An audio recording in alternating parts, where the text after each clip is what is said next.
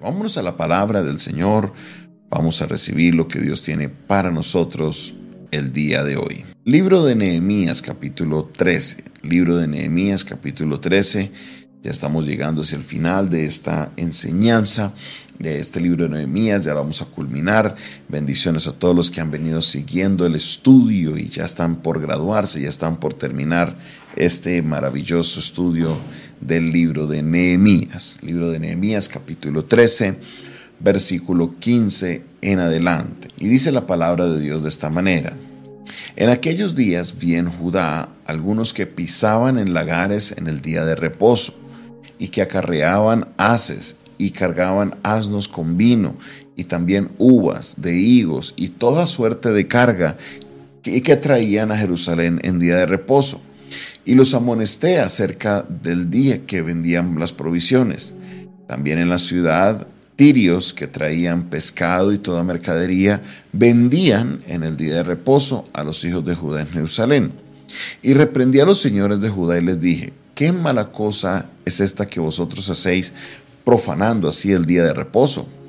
¿No hicieron así vuestros padres y trajo Dios todo este mal sobre nosotros y sobre esta ciudad? Y vosotros añadís ira sobre Israel profanando el día de reposo. Sucedió pues que cuando iba oscureciendo a las puertas de Jerusalén antes del día de reposo, dije que se cerrasen las puertas y ordené que no las abriesen hasta después del día de reposo. Y puse a las puertas algunos de mis criados para que en el día de reposo no introdujeran carga, y se quedaron fuera de Jerusalén una y dos veces los negociantes y los que vendían toda especie de mercancía, y les amonesté y les dije, ¿por qué os quedáis vosotros delante del muro? si lo hacéis otra vez, os echaré mano. Y entonces no vinieron en el día de reposo. Y dije a los levitas que se purificasen y viniesen a guardar las puertas para santificar el día de reposo. También acuérdate de mí, Dios mío, y perdóname según la grandeza de tu misericordia. Amén. Continuamos de nuevo con esta sección de, la lectura que la denomina los traductores de la Reina Valera como las reformas de Nehemías, las reformas de Nehemías. Ya Nehemías regresa al pueblo, está, ya había ido donde Artajerjes, ya estaba trabajando allá de nuevo, pero volvió a mirar cómo continuaban las cosas y cuando regresa se encuentra con un par de cosas. Recuerden la primera, nos encontramos desde el inicio del capítulo con una situación que eh, el pueblo no estaba, eh, estaba permitiendo a los extranjeros dentro del templo. Dos, luego encontramos a Eliasiba, el sacerdote que emparentó con Tobías, el gran enemigo de la construcción de la muralla, y no solo emparentó con él, sino que lo puso a vivir dentro del templo. Tres, nos encontramos con que no se le habían dado las porciones, no se estaba administrando bien los recursos del templo y no se le había dado lo que le correspondía a los levitas. Aquí en esta porción nos encontramos con que en el día de reposo estaban trabajando, estaban pisando eh, las uvas para sacar el jugo, también estaban entrando mercaderes y ellos estaban vendiendo y la gente pues obviamente estaba comprando. Y esto por la ley en el día de reposo que tenían los israelitas no les era permitido. Entonces Nehemías dice, vamos a tomar cartas en el asunto. Uno, reúne a los varones y les dice a los líderes de Judá, ¿cómo es posible que ustedes hacen esto? ¿Acaso se les olvidó que el Señor nos llevó por 70 años a Babilonia? ¿Quieren lo mismo? Entonces, dejen eso y vamos entonces a cumplir la ley de Dios. Al día de reposo se tiene que celebrar, se tiene que guardar como debe ser. Sigue observando Nehemías y siguen que las cosas no cambian mucho. Entonces, ¿qué hace él? Toma cartas en el asunto. Coloca personas, criados de él en la puerta y les manda a decir a los mercaderes, primero, la noche anterior al día de reposo, cierra la puerta la cierra. Y empieza y les dice, bueno, aquí nadie va a entrar. Y la gente en vez de irse se quedó ahí. Nehemías les dice, ustedes qué manda, si ustedes qué hacen ahí, si ustedes se quedan ahí, les voy a echar mano, los voy a prender, los voy a echar a la cárcel. Y ahí sí, poco a poco, poco a poco se fueron. Muchas veces cuando miramos los procesos, Cuando estamos mirando, porque Israel como tal es un proceso. Cuando Dios le habla al pueblo de Israel por medio de Isaías, les habla que todo esto que ellos pasan es justamente como un proceso. En este proceso que ellos están viviendo, en este proceso que ellos están pasando, Dios venía trayendo correcciones sobre algunas de esas cosas que habían pasado que Dios no estaba de acuerdo. Israel, en vez de escuchar y corregir, seguía por el mismo camino. Volvieron de los 70 años de Babilonia, de todo ese dolor, de todo lo que habían vivido, a vivir en las mismas. Y Nehemías les dice, venga, reflexionen, porque tienen que volver a lo mismo. ¿Acaso se les olvidó que nuestros padres, Dios les hizo eso?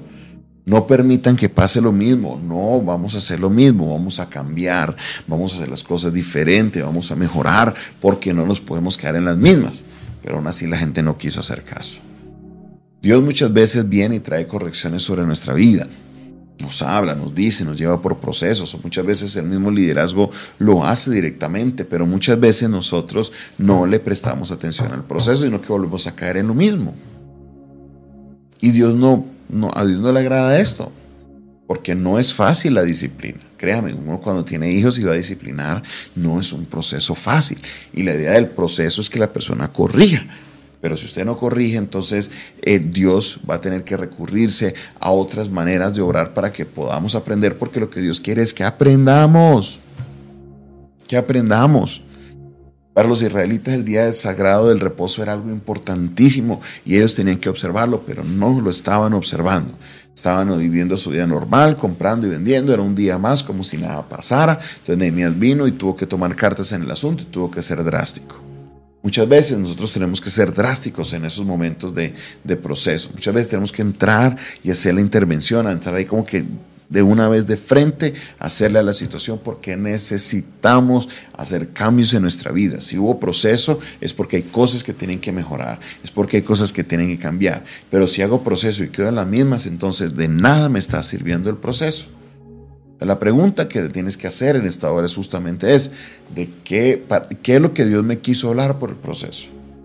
¿Qué es lo que Dios quiso hacer en mi vida por el proceso? ¿Qué es lo que Dios quería moldear? Porque no quiero volver a cometer el mismo error. Yo no sé usted, pero yo no quiero volver a cometer el mismo error. Yo no volver a caer en lo mismo. Entonces, tiene que haber un nivel de sabiduría que el Señor nos dé en el cual podemos aferrarnos a esa sabiduría y no volver a caer en lo mismo. No volver a caer en, en estas situaciones que, pues, oye, qué, qué difícil, que, que no, no debería ser así. Al contrario, deberían ser procesos de, de, uno estar alegre, de uno estar feliz, de uno decir, vea qué bendición, aprendí, salí adelante, Dios se glorificó, pero no. Desafortunadamente, muchas veces solamente nos quedamos ahí y seguimos en las mismas. ¿Qué harás frente al proceso que estás viviendo? ¿Te quedarás ahí? ¿Qué harás frente al proceso? ¿Avanzarás? ¿Qué vas a hacer? Depende de ti. Porque Dios no te va a llevar a las malas del cuello. Vea, coja por acá. No. Dios hace el proceso para que aprendamos, pero si no aprendes, necesitamos aprender. Necesitamos aprender definitivamente. No se me quede ahí. Aprenda, levante cabeza, mire lo que sucedió, reagrupe y avance. ¿Por qué? Porque si Dios te puso por un proceso es porque Él quiere que algo aprendas. Él quiere que algo saques adelante. Y si tú no lo sacas adelante, pues te vas a quedar ahí estancado.